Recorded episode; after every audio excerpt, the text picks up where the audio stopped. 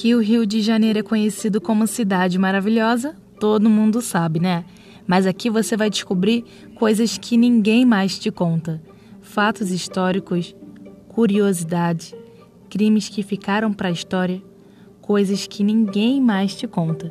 Tudo isso narrado por uma carioca da gema.